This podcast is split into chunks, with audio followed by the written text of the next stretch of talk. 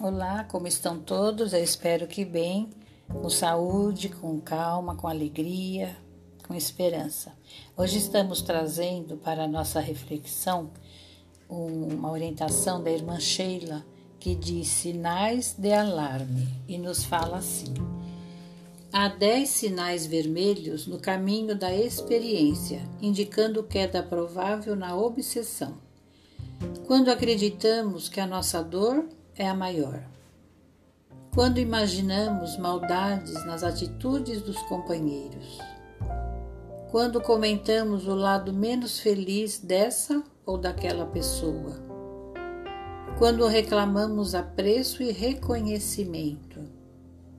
Quando supomos que o nosso trabalho está sendo excessivo quando passamos o dia a exigir esforço alheio sem prestar o mais leve serviço.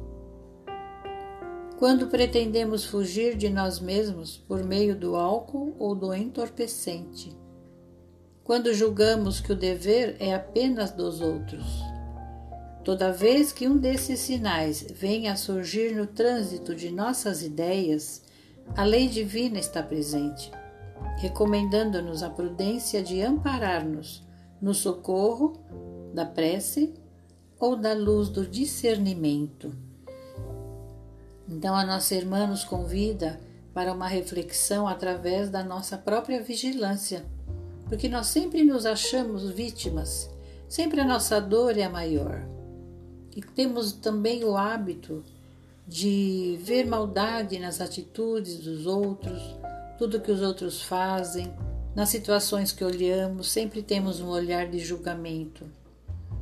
E também nós reclamamos gratidão, quando nós devemos fazer todo o bem que pudermos sem precisar nem esperar reconhecimento.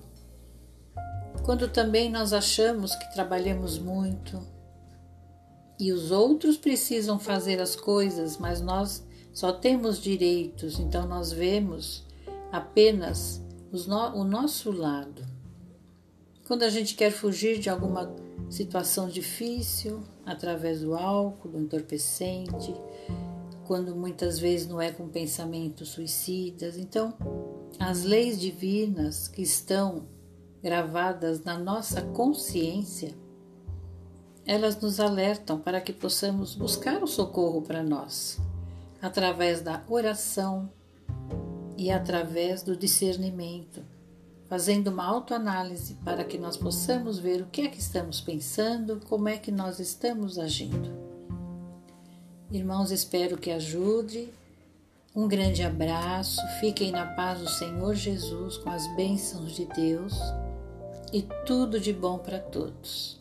Com todo o meu carinho. Até breve, se Deus quiser.